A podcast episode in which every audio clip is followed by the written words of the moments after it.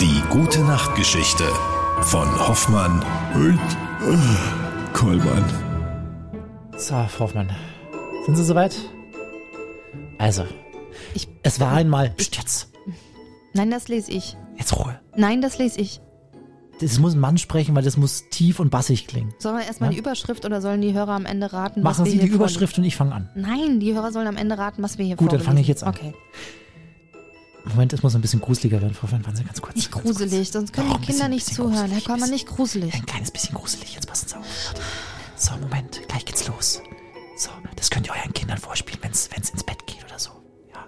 So, jetzt geht's los. Ich will's nicht machen. Jetzt. Also, es war einmal ein Mädchen, dem war die Mutter gestorben. Entschuldigung, das, ist, das geht Jetzt nicht. Ruhe. Das ist nicht mehr zeitgemäß. Psst. Ihre neue Stiefmutter hatte zwei Töchter mit ins Haus gebracht und sie waren alle sehr gemein zu ihr. Sie musste den ganzen Tag schwer arbeiten, früh aufstehen, Wasser tragen, Feuerwehr machen, kochen und waschen. Abends, wenn sie müde war, musste sie sich neben den Herd in die Asche legen. Und weil sie darum immer staubig und schmutzig war, nannte sie es Aschenputtel. Ah, jetzt ist der Titel schon verraten. Machen Sie weiter. Es begab sich, dass der König ein großes Fest veranstaltet, auf dem sich der Prinz eine Gemahlin aussuchen sollte.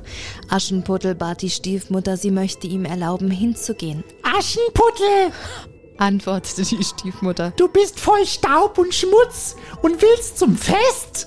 Du darfst nicht mit, denn du hast keine prächtigen Kleider. Darauf eilte sie mit ihren stolzen Töchtern fort. Aschenputtel ging zum Grab ihrer Mutter und weinte, bis die Tränen darauf herniederfielen. Als sie die Augen wieder öffnete, trug sie plötzlich ein prächtiges Kleid und goldene Schuhe. So ging sie zum Fest und der Prinz tanzte mit ihr. Hey, du schaust aber gut aus, Heid, ha? Als es Abend war, wollte Aschenputtel fort. Der Prinz wollte sie begleiten. Hey, ich komm mit. Aber Tinder-Date. Aber sie entsprang ihm so geschwind, dass er nicht folgen konnte. Jetzt, oh, boah, Also eine nicht so Sprint- schnell. Sprinterin. Auf der Treppe verlor sie einen ihrer Schuhe. Der Prinz fand den Schuh und sprach: Keine andere soll meine Gemahlin werden als Tiefer, die. tiefer, machen Sie nochmal tiefer. Das muss tiefer, mehr aus dem Bauch raus. keine andere soll meine Gemahlin werden als die, an, Klingt wie der, so ein, naja. an deren Fuß dieser goldene Schuh passt.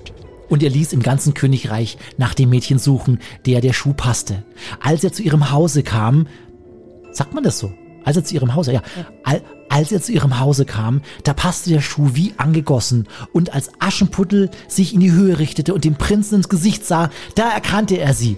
Und sie lebten glücklich bis ans Ende ihrer Tage. Und wenn sie, nein, denn anders geht das eigentlich. Und wenn sie nicht gestorben sind, verliert sie noch heute ihre Schuhe. Ja. Und Jetzt ist Ruhe, Herr Kollmann. Gute Nacht. Tschüss.